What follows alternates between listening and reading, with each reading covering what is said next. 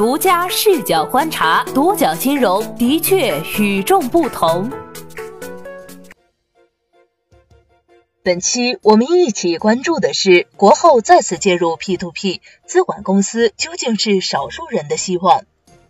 日前，荷包金融官方微信发布消息称，已经与第三方资产管理机构国后资产旗下控股子公司深圳市国后资产管理有限公司正式达成合作。以期共同处理荷包金融逾期资产问题，缓解现阶段。其实，资产管理公司介入 P2P 已经不是什么新鲜事儿。早在2018年8月16号，中国银保监会就要求四大资产管理公司协助化解 P2P 风险，而且当时这个消息对网贷行业释放了积极的信号，很多深陷回款逾期的出借人对 AMC 也寄予了很大期待。不过，从去年八月份至今，虽然陆续有 AMC 介入 P2P 的消息传出，但整体上雷声大雨点小。独角金融发现，由于问题太过复杂，操作难度大，作为盈利机构的 AMC 在介入 P2P 时也是有选择的介入，而且在规模上也没有外界想象的那么大。资产管理公司有国有和地方之分。据公开信息显示，截至目前，荷包金融是第二家引入地方 AMC 的网贷平台，第一家为万盈金融。而且这两家平台引入的资管公司同为深圳市国后资产管理有限公司。据万盈金融四月二号发布的公告称，该公司拟引入深圳市国后资产管理有限公司。并且计划在四月四号前征集出借人建议和意见，从五号至七号正式挂网进行网签。如进展顺利，拟于四月八号正式开始清产合资工作。从国有 AMC 方面看，最早介入 P2P 的是中国东方资产管理有限公司。二零一八年十二月十一号，信融财富发布公告称。二零一八年九月，与东方资产签署了可可槟榔屋卓越投资的债务清偿协议，待上述两公司各偿还一千万元债务，并且东方资产垫付的两千万元已于公告日前全部到账。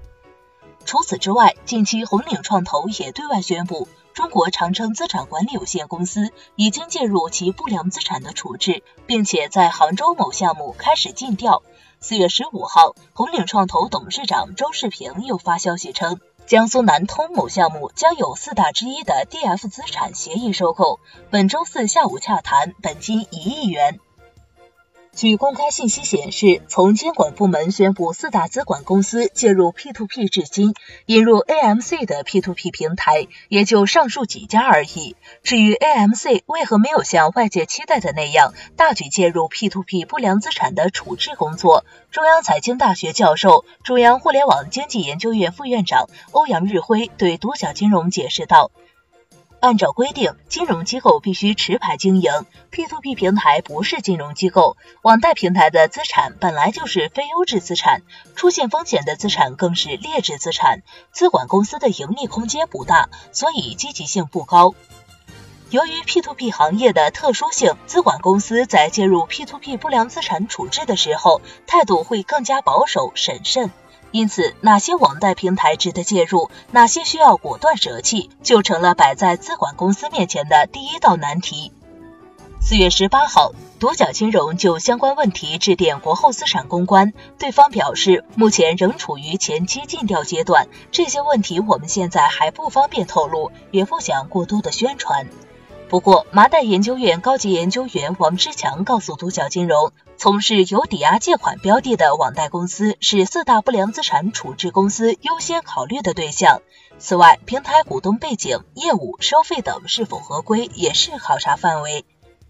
也就是说，AMC 合作的对象一定是先从优质平台到次优质平台，优先处置不良资产中的优质资产。从目前来看，AMC 处理 P2P 不良资产的方式主要有两种，一种是将 P2P 不良资产整体买断，然后自主决定如何处置；第二种就是在不发生债权转移的情况下，P2P 公司将项目委托给 AMC 管理，AMC 只收取服务费即可。但不管是何种处置方式，AMC 在实际操作中都将遇到巨大的挑战。中国社会科学院金融研究所法语金融研究室副主任李振涛对独角金融表示，AMC 在介入 P2P 的时候，遇到最大的难题是资产定价问题，因为现在好多 P2P 的底层资产，连监管、律师事务所、会计事务所都看不清。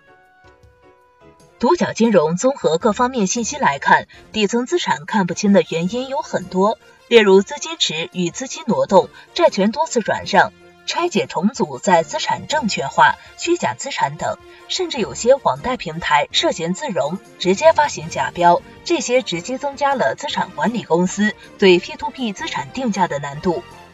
再一个就是 AMC 在处理 P2P 资产方面经验不足。李振涛表示，虽然资产管理公司有过处理不良资产的经验，有完备的制度框架，有法律支持，但这些经验都是用在大型的企业贷款方面。而除了红岭创投之外，绝大部分 P2P 资产都是小额的、个人的、分散的，所以资管公司在这些方面是没有什么优势的，并且这些民间金融资产复杂，涉及问题太多，处理难度较大。另外，尹振涛认为，在法律层面上，资管公司在处理 P2P 不良资产的时候，也可能会非常棘手，因为 P2P 合同相对比较新，它跟传统的不良资产碰到的债权、债务关系相比更加复杂。